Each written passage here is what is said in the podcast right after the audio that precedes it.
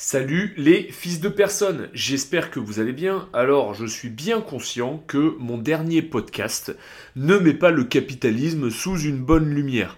En effet, une fois qu'on a un peu écouté euh, l'histoire du business de la drogue, techniquement, on s'aperçoit très vite que les seuls qui aient enforcé, on va dire, une vraie lutte anti-drogue, ça a été les communistes les plus autoritaires, mais que globalement, euh, en Occident et dans les pays capitalistes, on laisse un peu aller.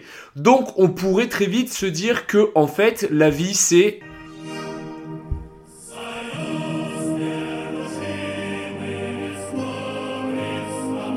Et non, jamais de la vie, le communisme aussi, c'est un truc de fils de pute. Je vais vous expliquer. Allez, jingle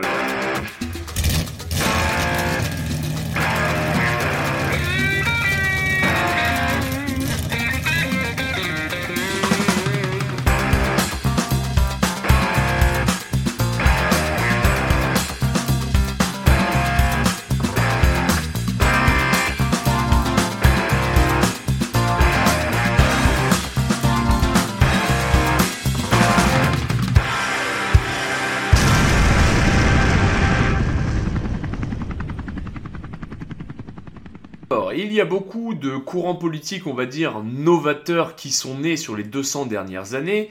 Euh, moi, par exemple, je me considère plus proche euh, du libertarianisme. En revanche, je sais que euh, pour qu'un pays libertarien fonctionne, il va falloir l'imposer avec autorité. Il va falloir que des gens souffrent.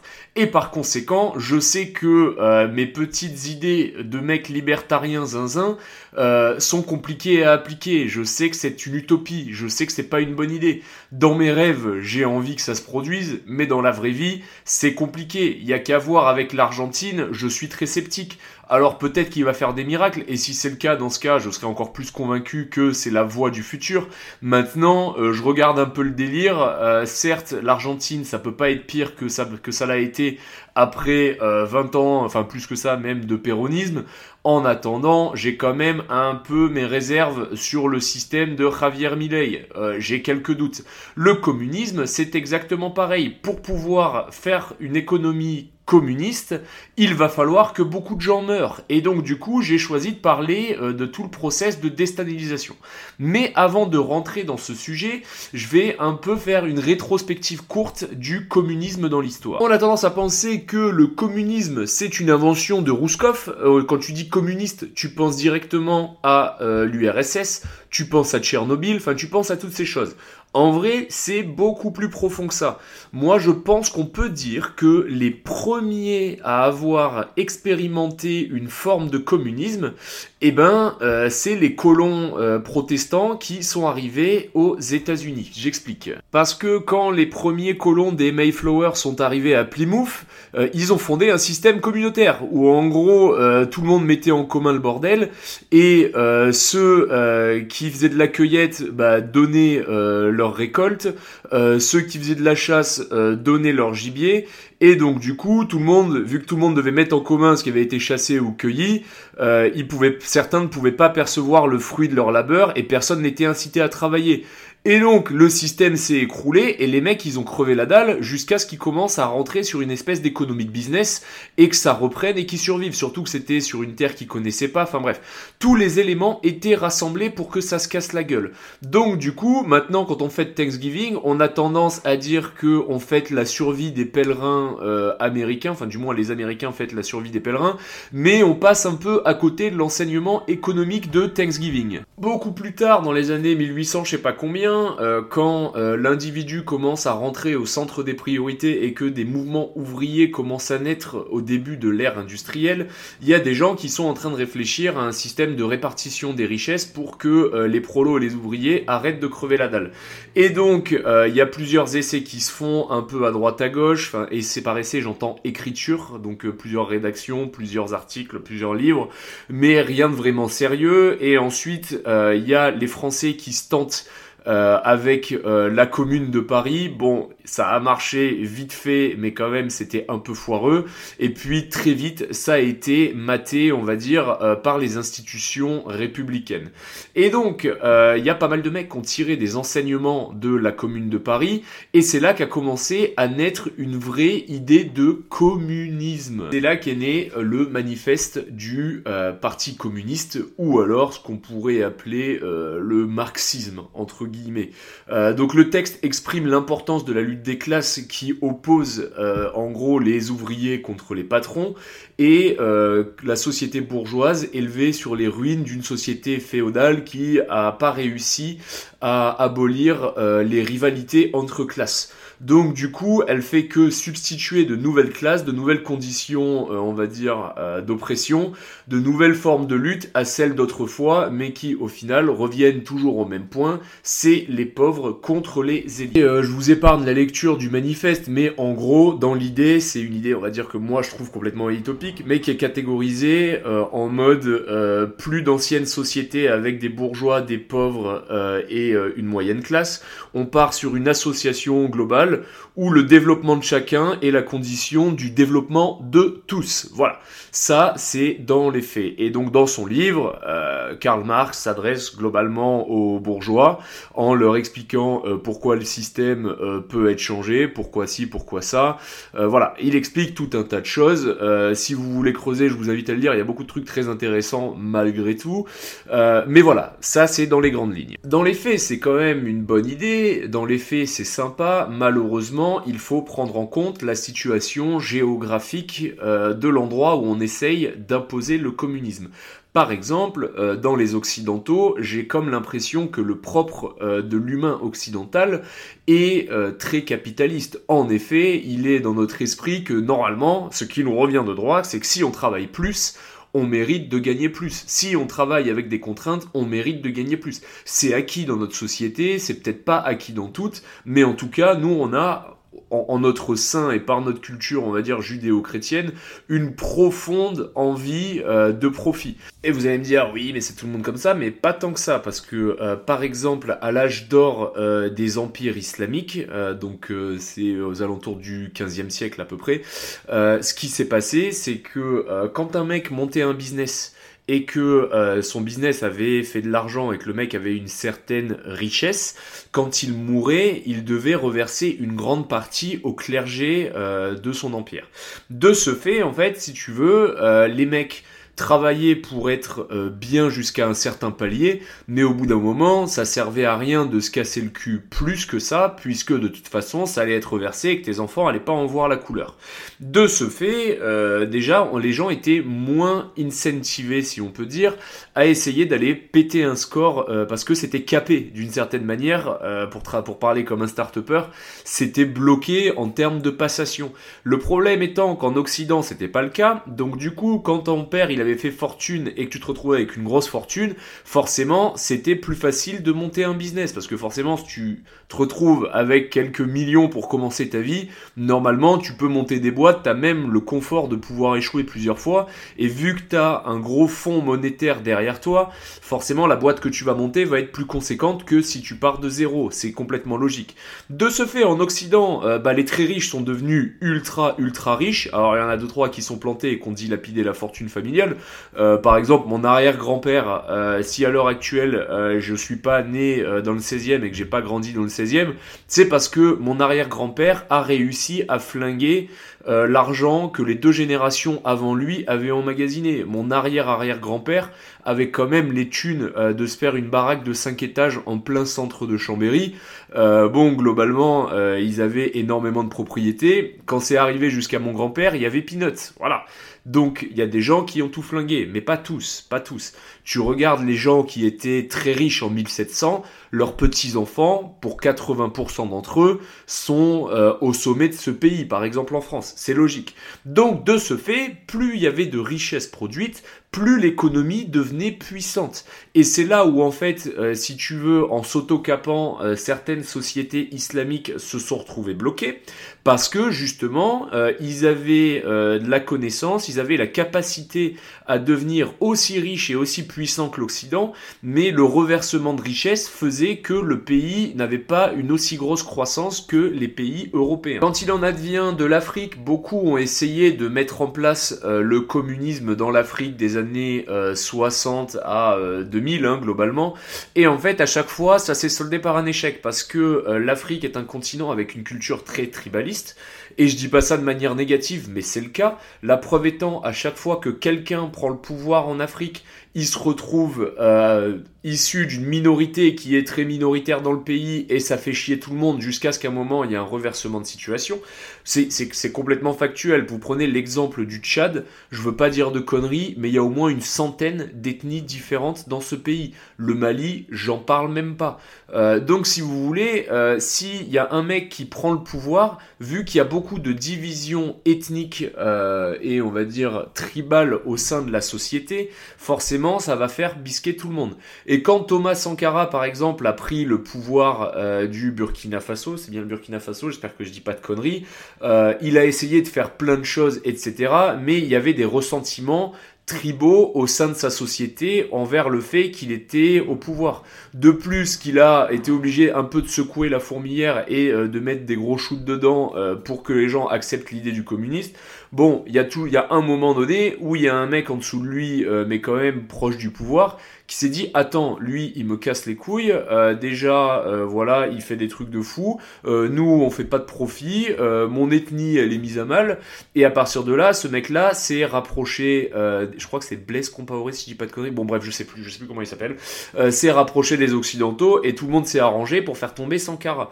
Ensuite si on regarde dans les pays comme par exemple l'Afghanistan ou l'Iran l'Afghanistan c'était et l'Iran c'était des pays avec une monnaie monarchie qui n'était pas égalitaire et où forcément euh, les pauvres étaient à la merci euh, de la noblesse, ce qui faisait royalement chier tout le monde. Donc du coup, il y a eu une révolution communiste. Sauf que une des composantes euh, du communisme, surtout le communisme poussé par l'URSS, c'est que en fait ton seul dieu c'est la loi du travail.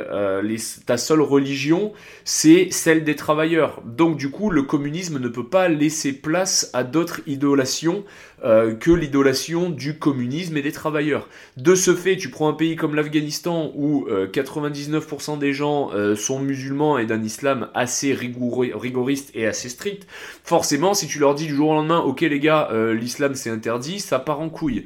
Et l'URSS a essayé d'interférer euh, dans justement la démise de l'Afghanistan, ça n'a pas marché du tout, ça n'a pas marché du tout, et au final, on s'aperçoit euh, que ça a donné euh, la force aux, talibans et aux, enfin, aux Mouredjin pour prendre le pouvoir, que quand les Américains ont essayé avec une coalition de les taper, ils ont fait 20 ans de guerre inutile qui n'a mené strictement à rien, et à l'heure actuelle, au pouvoir, on est loin d'avoir une dictature communiste en Afghanistan.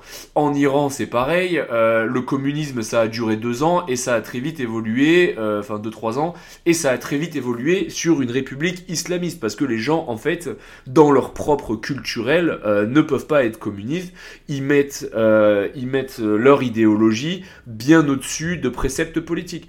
Et c'est pas positif, c'est pas négatif, c'est juste factuel et c'est comme ça. Non, si on se rapproche de situations comme la Russie ou la Corée du Nord, qui sont les régimes communistes avec la plus grande longévité, globalement, on s'aperçoit d'un truc, c'est que euh, la Russie euh, au début, c'était communiste. Après la révolution et la chute du tsar, c'était cool. Mais très vite, ils se sont dit attends, euh, on peut pas payer tout le monde au même niveau. Il faut quand même des gens qui dirigent.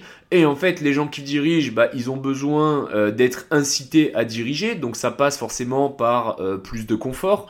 Donc du coup, on s'est retrouvé avec les ouvriers, les mineurs, les pauvres, tout ça, qui eux étaient au plus bas et eux étaient égaux dans la pauvreté. Ensuite, il y avait les cadres du parti euh, qui représentent plus ou moins la moyenne classe de l'URSS, euh, qui étaient, euh, qui était bah, un peu au-dessus et qui dirigeaient, qui avaient quand même des conforts, qui avaient accès à deux trois trucs comme des bagnoles etc. Et ensuite, t'avais l'exécutif qui, eux, pouvaient se permettre de génocider euh, toute une ville euh, s'ils en avaient envie, s'ils les trouvaient pas assez raccord ou pas assez à donf euh, dans le culte de la personnalité des leaders. Donc on s'est retrouvé sur un modèle où très vite, il y a eu une nouvelle forme de lutte des classes ouvriers contre moyenne classe contre ultra riches les, ultra riches étant euh, les gens au pouvoir. Au même titre que euh, la Corée du Nord a commencé avec un système très capitaliste, puis très vite euh, les, les, cadres du parti ont commencé à avoir du pouvoir, puis ensuite il y avait tout ce qui était leadership, en gros gros gros généraux et amiraux et tout ce qui était politicien bien au-dessus. donc très vite, on s'est retrouvé dans une situation où il y avait aussi cette notion de pauvre et d'élite. Donc encore une fois, euh, le communisme c'est bien 5 minutes, mais personne n'y croit vraiment, même les pays communistes. À tel point qu'à l'heure actuelle, on ne peut pas dire que la Corée du Nord, par exemple, est un pays communiste, puisqu'elle a fondé toute son idéologie autour du Juche, qui est plus ou moins euh, une religion créée par la dynastie des Kim, hein, si on simplifie, et de plus, à l'heure actuelle, on peut dire que la Corée du Nord est on ne peut plus capitaliste euh, qu'on ne, le pense. Puisque euh, la Corée du Nord, pour faire de l'argent, euh, utilise des moyens criminels, que ce soit de la contrebande, que ce soit de la drogue, que ce soit de la cyberattaque, etc., etc., que ce soit de l'arnaque à la crypto, et j'en passe. ensuite, ces citoyens sont au service du gouvernement nord-coréen, ce qui fait que la, la Corée du Nord peut se permettre d'envoyer euh, ses citoyens euh, travailler en Sibérie ou en Chine dans des camps de travail nord-coréens euh, pour les vendre à la Russie ou à la Chine, ce qui est une forme d'esclavagisme moderne en quelque sorte. Donc au final, en, en leur disant bien sûr qu'ils font ça pour la grandeur du pays, ce qui en soi est vrai, mais en gros ces gens-là ne travaillent pas pour eux, ils travaillent pour enrichir les caisses de l'État, qui permet de d'acheter du matos militaire, du matos pour développer l'arme nucléaire et éventuellement euh, offrir une vie plutôt sympathique euh, aux, euh, leaders du parti de la Corée du Nord. Je je sais plus si c'est Kim Jong-un ou Kim Jong-il, mais il y en a un des deux qui claquait 800 000 euros par an en cognac. 800 000 euros. Si un jour je me retrouve à gagner la moitié de 800 000 dollars, pardon, pas euros, dollars euh, à l'année, je me dirais que j'ai vraiment réussi ma vie. Je me dirais que je suis vraiment un putain de king euh, et vraiment, je sais pas si j'en voudrais plus. Alors on veut toujours plus, mais en vrai déjà faut y arriver à 400 000 dollars à l'année, tu vois. Donc lui, c'était juste sa dépense en cognac. Donc voilà, voilà, ça c'est pour la petite introspection. Maintenant, on va revenir à nos moutons, ou plutôt revenir à nos Rouskov. Donc à la base de la révolution communiste euh, en 1917 qui a fait euh, tomber euh, le tsar et toute la société impériale russe telle qu'elle existait, Lénine était donc à la tête. Et forcément, euh, le mec euh, était quand même respecté parce qu'il avait réussi à faire tomber euh, les tsars qui étaient quand même assez mal aimés sur la fin. voilà, le mec représentait un peu un espèce de nouvelle ère dans la société russe et il était très très adulé. il avait aussi une vision très proche du communisme de Karl Marx, donc à peu près proche de euh, ce qui devait se faire en termes de communisme. Euh, mais voilà, il y allait un moment, il y allait avoir un moment où cet homme-là allait mourir et il y avait beaucoup de gens qui se demandaient qui serait éventuellement son successeur. Pole position de la succession, il y avait deux types, il y en avait plusieurs, mais particulièrement deux types. Il y avait euh, Staline qui était le secrétaire général du Parti communiste depuis 1922, euh, et il y avait euh, Trotsky qui était l'organisateur de l'armée rouge. Et en fait, les deux avaient une certaine rivalité. Sauf que Staline a très vite compris que tout tournait autour du culte de la personnalité. De ce fait, le mec a commencé à se placer comme euh, le type au plus proche de Lénine. Par exemple, pour vous donner un exemple de puterie euh, qu'il est allé faire, euh, il avait fait une photo sur la dernière année de vie de Lénine où il était à un mètre de lui. Le mec a fait retoucher la photo pour qu'il soit à 50 cm, l'air de dire en fait ils étaient vraiment proches et c'était des poteaux, alors qu'en soi ils avaient une relation qui était quand même purement business. Mais le mec s'est mis en mode je suis vraiment la fistouille de Lénine. Ce qui était assez marrant d'ailleurs, c'est que par sa position, il a écarté un peu les hommes influents du parti qui pourraient prétendre au pouvoir. donc, donc le mec avait quand même préparé gentiment euh, son terrain en prenant tous les gens influents et en les envoyant très loin de Moscou, euh, dans d'autres contrées de l'URSS, pour qu'on les voit pas souvent. Lénine, alors en fin de vie, euh, commençait à avoir quand même quelques doutes sur Staline. Il le trouvait grossier, il trouvait que le mec manquait de respect à l'égard des citoyens, qu'il n'était pas fait pour occuper un poste de pouvoir. Il ajoutait d'ailleurs que sa présence au poste de secrétaire général serait la cause de crise grave pour l'unité du parti. Évidemment, ça, ça se savait au sein du parti, euh, mais Staline a réussi à manœuvrer suffisamment pour empêcher la large diffusion de ces rumeurs, tout en faisant euh, son culte de la personnalité et se faisant passer pour euh, la fistouille de Lénine. Six ans de Trotsky ont essayé de faire un peu publier ses remarques, mais ce fut très vite bâché. Staline étant euh, secrétaire général du parti, il avait moyen de leur mettre la pression quand même pour les faire taire.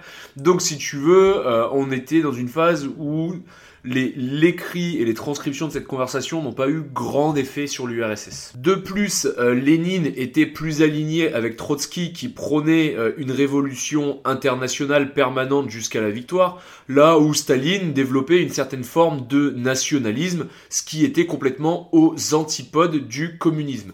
Mais bref, euh, quand Staline est quand Lénine est mort, Staline donc reprend le flambeau. Là, le mec il s'est retrouvé dans une position où beaucoup de gens au sein du parti savait que c'était un fils de pute et savait qu'il avait euh, manipulé l'opinion pour passer en force.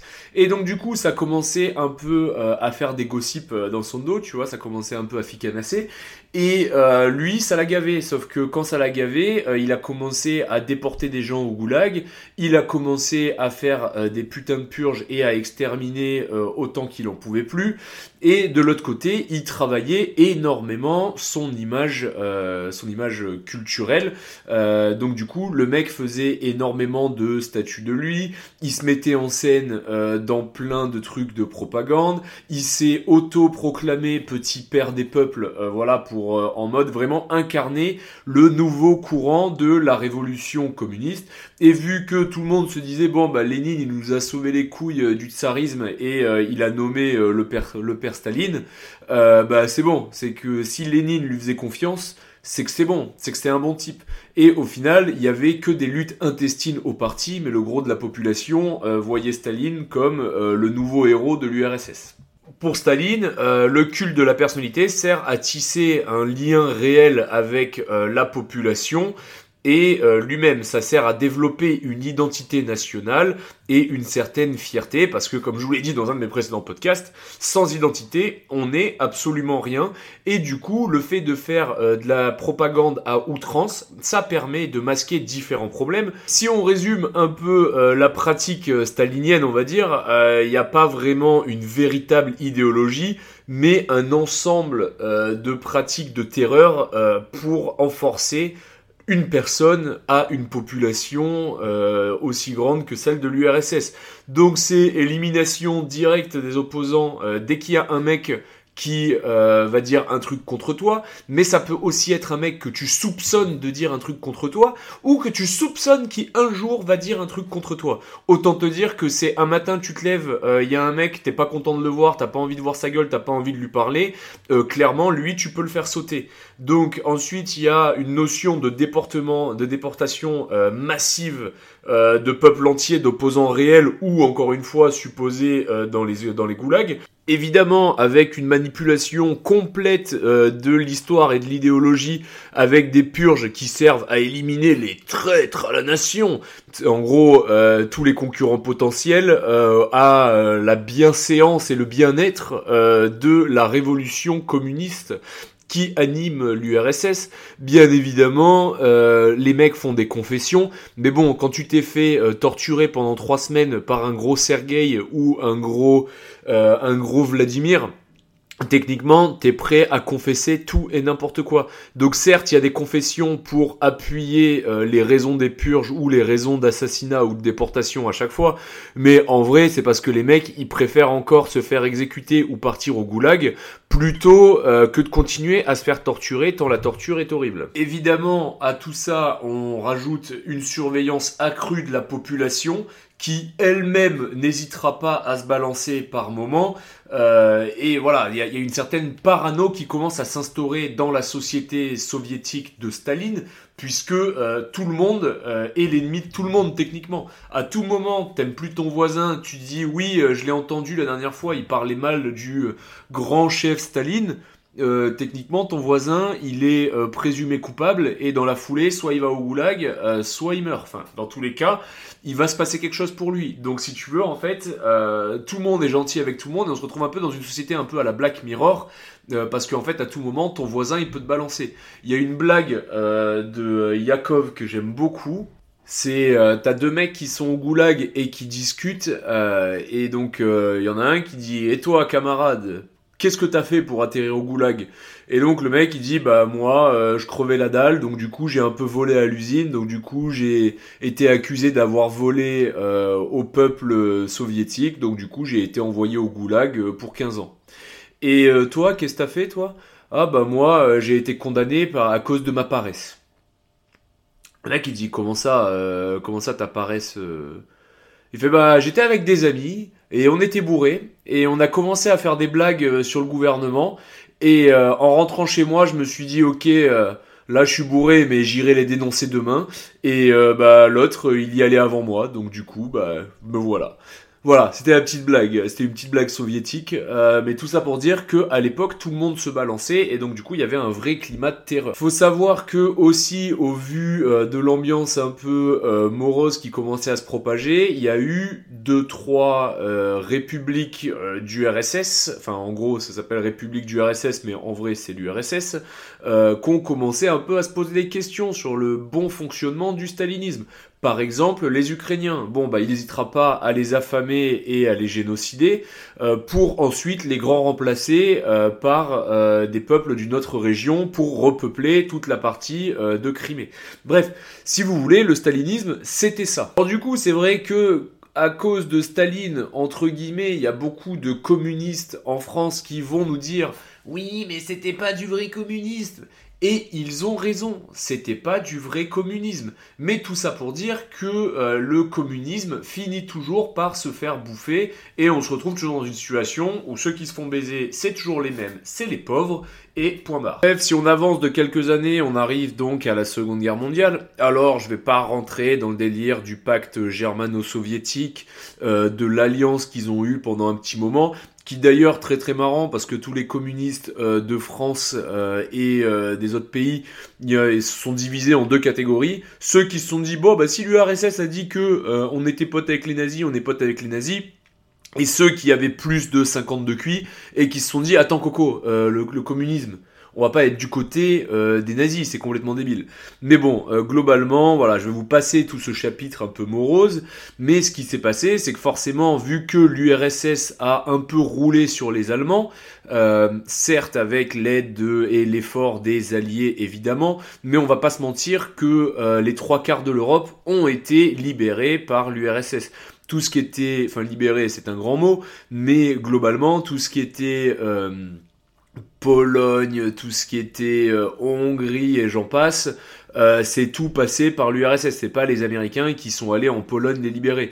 Euh, ils sont arrivés à certains camps de concentration, je sais plus lesquels, mais euh, c'était une phase où ils ont rencontré les Russes. Ils sont arrivés en mode ah salut vous êtes là quoi. Donc les Russes ont fait un gros travail contre les nazis. Ils ont eu, je crois, les plus lourdes pertes de la Seconde Guerre mondiale. Donc si tu veux, c'était un sacrifice, mais un sacrifice qui n'était pas vain. De ce fait, quand Staline est sorti de la Seconde Guerre mondiale, c'était l'homme qui a vaincu le nazisme. Donc si tu veux, tous les délires de purge et les saloperies qu'il a fait avant sont passés à la trappe. Il y avait encore des gens qui n'avaient pas oublié parce qu'ils avaient leur cousin qui était encore en train de casser des cailloux en Sibérie, mais globalement, le mec a joui d'une d'un culte de la personnalité qui était encore plus élevé par la situation historique. Ça aurait été n'importe qui d'autre qui aurait fait exactement la même chose euh, et que ce soit pas Staline, il aurait euh, été vu comme a été vu un Winston Churchill ou comme a été vu un Charles de Gaulle encore maintenant.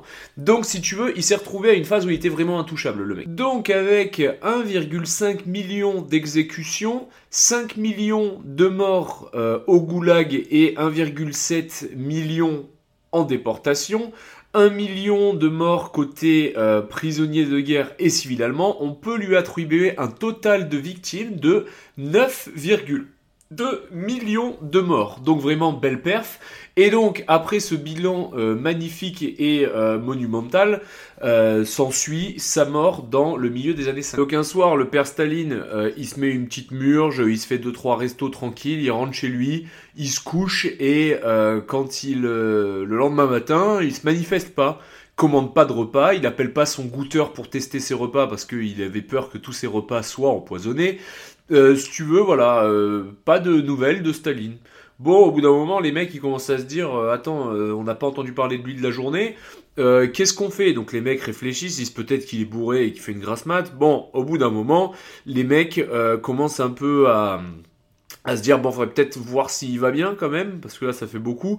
Donc du coup euh, les gardes du corps et euh, l'officier de sécurité forcent la porte et ils trouvent euh, Staline tout habillé qui a fait une attaque cérébrale avec son bas de pyjama trempé de pisse. Donc allongé sur le tapis inconscient et donc, euh, les mecs, ils le regardent, et là, ils sont un peu perdus, ils savent pas trop quoi faire. Donc, ils déplacent le corps euh, de Staline et ils le posent sur le canapé. Et là, les mecs réfléchissent, euh, qu'est-ce qu'on fait? Est-ce qu'on le laisse mourir? Est-ce qu'on essaie de le sauver? Voilà, parce qu'en fait, si tu veux, tout le monde sait que c'est quand même un grand enculé. donc, petit moment d'hésitation. Et au bout d'un moment, il y a son collaborateur, ce qu'on pourrait appeler, j'imagine, un collaborateur parlementaire, qui avertit de la situation et qui téléphone au seul médecin autorisé euh, à approcher Staline, parce que oui, il faut savoir, euh, Staline aussi, il était quand même parano de se faire buter, parce que quand tu fais des trucs d'enculé, il y a toujours un moment donné où tu vas énerver des gens je ma cafetière. Bref, je disais, euh, quand tu fais des trucs d'enculé, tout le monde euh, va euh, te détester au bout d'un moment, donc le mec était parano. le chef de la police politique, lui, par contre, est introuvable. Donc si tu veux, pendant qu'il y a Staline qui est en train de canner sur le canapé, il y a tout le monde qui bouge les bras, mais il y a personne qui fait rien. Dans la nuit, le chef de garde convoque les principaux collaborateurs de Staline à la dacha, donc ça va être Khrushchev, Beria et je sais plus, je sais plus les autres. Et donc euh, personne voulait trop agir parce qu'ils disent, admettons, euh, ils lui font un truc de merde et le mec survit, bah du coup ils vont finir dans une purge. Donc si tu veux, tout le monde hésitait. Et donc euh, Beria, c'est pour ça d'ailleurs que je me souviens de son nom, c'est que lui, il avait il était plus ou moins soupçonné euh, dans une affaire et que à tout moment euh, il y avait une grosse fatwa qui tombait sur sa gueule. Donc le mec était un peu en tachycardie et lui, il avait plus intérêt à ce que Staline meure, comme ça il se faisait pas purger. D'ailleurs, il y a une rumeur qui dirait euh, que Beria aurait assassiné Staline. Elle est persistante mais invérifiable. mais en gros, déjà dans ses mémoires, Molotov a dit que Beria il s'était vanté d'avoir, je cite, liquidé le tyran. Euh, pendant les funérailles. Il est aussi euh, dit que Beria avait refusé une intervention médicale dans les dernières heures de Staline, comme je viens de le mentionner juste avant. Euh, donc voilà. Bref, c'était pas malin de la part de Beria, puisque il se fera exécuter peu de temps après avoir organisé et fait les éloges funèbres de Staline. Bon, bref, revenons à nos moutons. Bref, putain de funérailles euh, pour Staline en grande pompe, avec à la fin euh, une exposition dans un mausolée euh, sur la place rouge, enfin du moins je sais plus où, mais à Moscou dans un endroit important. Donc du coup les gens peuvent aller se recueillir devant son mausolée et le voir sous vide dans une cloche. voilà, donc là, si tu veux, à ce stade, il y a toujours un certain culte de la personnalité, il y a des putains de statues de Staline dans tous les sens, il y a tout le monde qui pleure Staline euh, comme si c'était un dictateur nord-coréen qui venait de mourir. Donc si tu veux, euh, il y a un gros culte de la personnalité. Et Nikita Khrouchtchev, qui va prendre le pouvoir un peu plus tard, euh, se retrouve un peu emmerdé parce que, en fait, ils n'arrivent pas à rebondir de l'image de Staline et il se retrouve un peu enfermé dans son identité. Et donc les mecs vont commencer un peu à bûcher une solution pour sortir du stalinisme et euh, essayer de marquer une espèce de coexistence avec le monde capitaliste, chose qui était purement impossible sous Staline parce que c'était un gros con euh, nationaliste et dangereux. Donc si tu veux, euh, là ils vont essayer, on va dire, de fluidifier un peu euh, et de rendre viable euh, le concept de l'Union soviétique. Donc de manière un peu timide, ils vont faire la même chose que les Chinois ont fait après la mort de Mao Zedong, c'est de dire euh, ils n'avaient pas tort, mais ils n'avaient pas complètement raison. Donc de manière timide et un peu insidieuse, dès la mort du dictateur, on commence à admettre bon que c'était il y a eu deux trois trucs qui étaient un peu abusés, mais ça restait quand même très soft, ça restait très fragile comme mouvement.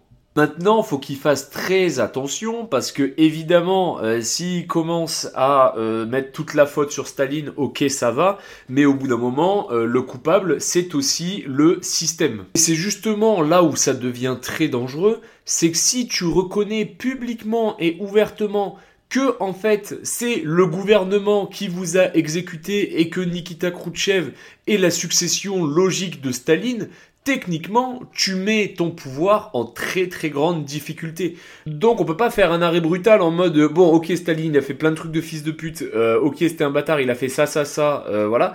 Il faut y aller discrètement euh, et c'est là le problème, c'est qu'au début ils sont un peu montés en besogne, ils ont commencé à libérer les gens du goulag etc. Puis en fait très vite ils ont arrêté de faire de la pub autour de ça parce que comme je vous ai dit ça les met eux en porte-à-faux. Donc le corps de Staline est exposé euh, dans le mausolée de Lénine sur la place rouge. Mettez-vous quand même à la place de Lénine qui s'est fait forcer la main pour euh, la succession, euh, qui trouvait que le Staline c'était un mec grossier, dégueulasse, qui se retrouve à devoir reposer à côté de lui après que le mec ait littéralement enculé toute son idéologie et l'ait adapté autour de sa personnalité. Bon bref, je pense qu'il y a une certaine ironie là-dedans. Donc dans les années 60, le corps est retiré et inhumé euh, dans la nécropole du mur du Kremlin. Et donc, euh, dans le même temps, la ville de Stalingrad est rebaptisée Volgograd parce qu'elle est située euh, sur la Volga, et toutes les statues à l'effigie de Staline disséminées à travers l'URSS sont démontées, sauf quelques-unes, histoire quand même de dire, voilà, parce que dont la capitale de la Géorgie de l'époque, parce que bah, Staline en était originaire, et que la population s'opposait au démontement, au démontage de la statue par les Russes. Euh, voilà. Ça, c'est quand même quelque chose d'assez marrant. Euh, le déboulonnage de statues, c'est vraiment une façon de réécrire l'histoire et ça se voit un peu partout. En ce moment, on a une volonté, on va dire, euh, de mettre le dernier coup de glaive au christianisme en France, par exemple. Il y a plein de gens qui veulent faire démonter des statues et les seuls qui s'y opposent, c'est le peu de gens qui vont encore à l'église. Donc voilà, c'est un peu une manière de tuer quelque chose, d'enlever tous les vestiges. Dans la discrétion, on continue euh, de faire sortir euh, les euh, prisonniers politiques qui sont qui ont été foutus au goulag pour rien. Donc là, il y a des mecs qui se sont tapés 10-15 ans de goulag pour strictement aucune raison. Ben eux, on les a libérés. Bon, c'est quand même 10 ou 15 ans de leur vie qui est perdu et bon, la moitié sont morts. Mais on compte à peu près moins de 10% de prisonniers politiques au goulag après cette sortie de la peur. Mais du coup, ça se fait dans une discussion totale parce que comme je vous ai dit, euh, vous pouvez pas avouer à vos citoyens que le gouvernement a génocidé 10 euh, millions de personnes. C'est clairement se mettre en porte-à-faux. Sauf que le problème, c'est que le culte de la personnalité étant assez euh, imposant, la déstalinisation a connu un gros stop quand Léonid, Léonid Brejnev, beaucoup plus conservateur et un peu plus nationaliste, a voulu éviter un relâchement de l'identité et a voulu euh, promouvoir la grande guerre patriotique, puisqu'avant on célébrait la révolution. Euh, et donc du coup, euh, il a réinstauré progressivement le stalinisme et démonté tous les espoirs de déstalinisation et tourné vraiment l'identité de l'URSS à nouveau derrière Staline il faudra euh, attendre les années 80 euh, que le rapport euh, de, écrit par Nikita Khrouchtchev soit relâché par Mikhail Gorbatchev, si je ne dis pas de conneries, mais c'est à vérifier. Ça s'appelle le Glasnost, si je dis pas de bêtises. Bref, Le système communisme euh, russe, malheureusement, euh, pour eux, c'est cassé la gueule. Alors, euh, il y a une notion de communisme qui ne peut pas fonctionner sur le long terme. Il y a aussi une notion que c'était quand même des Rouskov qui géraient le truc. Voilà, par exemple, des éminents scientifiques au Turkménistan, ils ont trouvé une poche de gaz, ils se sont dit, oh merde, ça va fuir dans la couche d'ozone, on y fout le feu. À l'heure actuelle, il y a un cratère qui crache des flammes depuis 1970 au Turkménistan. Voilà, les éminents scientifiques aussi, c'est ceux qui nous ont euh, fait Tchernobyl. Et si euh, dans le 06 par exemple et dans les Hautes-Alpes, tout le monde a chopé un cancer de la thyroïde, on peut dire merci à Tchernobyl, parce que oui, le, nuage ne s'est pas arrêté à la frontière, il s'est arrêté au niveau des Alpes. Et qu'est-ce qu'il y a euh, sous les Alpes? Bah, Les Alpes-Maritimes et les Hautes-Alpes. Bref, voilà. Donc, certes, il y avait ce côté, c'est des Rouskov, et les mecs, ils sont pas forcément toujours fins. Donc éventuellement, on peut dire que c'est aussi euh, du fait d'une mauvaise gestion, de corruption et tout ce qui s'ensuit. Maintenant, euh, faut aussi regarder les conséquences du communisme. Forcément, quand ils avaient plus de thunes et que euh, l'Union soviétique s'est cassé la gueule, euh, puis après la chute du mur de Berlin et tout ce qui s'ensuit, enfin c'était compliqué pour eux. Donc du coup, plusieurs démocraties communistes se sont retrouvées un peu libérées et ont commencé à vraiment vouloir euh, se tourner vers le monde capitaliste parce qu'ils en avaient plein les couilles du communisme, que vraiment ça leur est pas réussi. Euh, exemple euh, la Géorgie, exemple numéro 2 l'Ukraine, enfin voilà, la Tchétchénie, enfin si tu veux, il y a eu une succession d'emboucanes autour de la décommunisation, et forcément, par décommunisation, on entend aussi déstalinisation, puisqu'il faisait partie intégrante de l'identité soviétique. Ensuite, la Russie a connu une phase de, euh, on va dire, de prospérité et le monde a connu une phase de paix, la guerre froide étant finie.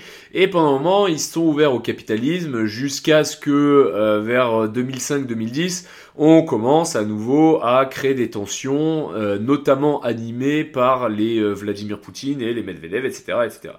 Et donc là, on se retrouve aujourd'hui où le stalinisme revient d'une certaine manière, parce que euh, on peut le penser euh, mort et enterré avec euh, des millions de victimes, mais le mec n'a pas dit son dernier mot. le mec existe encore outre-tombe. J'explique. À la fin de l'Union soviétique, forcément, il y, y a eu des mouvements qui se sont faits autour des victimes de Staline.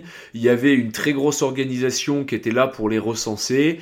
Bon, il faut savoir que sous Vladimir Poutine, il y a 2-3 ans, cette association a été euh, supprimé. J'ai plus le nom exact de l'association, mais ça se trouve en deux recherches Google. Euh, voilà, euh, Vladimir Poutine a mis énormément l'accès sur la lutte qu'a fait Staline contre les nazis pour justifier sa guerre en Ukraine en disant que en Ukraine il y avait des nazis qui étaient russophobes et qui représentaient un danger pour euh, la population russophone euh, d'Ukraine. Et donc ce qui légitimerait apparemment toute son invasion. À l'heure actuelle, euh, Poutine a aussi dit à plusieurs reprises que pour lui sa mission c'était de restaurer l'honneur de l'Union soviétique. Et la manière dont euh, il fait ses phrases et la manière euh, dont il interagit autour de l'histoire soviétique nous rappelle, n'est pas sans nous rappeler une certaine notion de stalinisme. Et d'une certaine manière aussi, euh, Vladimir Poutine est parti sur euh, une idée de découpabilisation euh, de Staline au même titre que l'avait fait euh, Léonid Brejnev. Donc si tu veux, à nouveau, malgré qu'il soit mort il y a plus de 70 ans, la culture staliniste est encore très présente dans la culture russe et euh, dans la population moscovite, les gens sont partagés entre dégoût pour euh, tous les meurtres qu'il a effectués et de l'autre côté, les gens sont aussi en mode euh, oui bon il a quand même fait de grandes choses, il a industrialisé le pays, il a tenu tête aux Américains, enfin voilà, grâce à lui on a une identité. Donc si tu veux, à l'heure actuelle c'est un peu comme Mussolini en Italie, il y a eu un tel culte de la personnalité autour de, du tyran que les gens, d'une certaine manière, euh, seraient prêts à pardonner certaines choses. Enfin voilà, c'était le petit chapitre sur la déstalinisation. Alors évidemment, j'ai pris énormément de raccourcis. Évidemment, euh, je suis anticommuniste. Euh, pour moi, le communisme euh, devrait être jugé au même titre que le nazisme, c'est mon avis. Donc forcément, j'ai peut-être pris quelques raccourcis et j'ai eu peut-être quelques biais cognitifs et je m'en excuse. Bien évidemment, comme j'ai toujours dit, mes podcasts servent à simplifier des situations. Maintenant, si vous voulez vraiment creuser de manière intellectuelle, je vous invite à faire vos propres recherches. Voilà, je vous fais des gros bisous et je vous aime.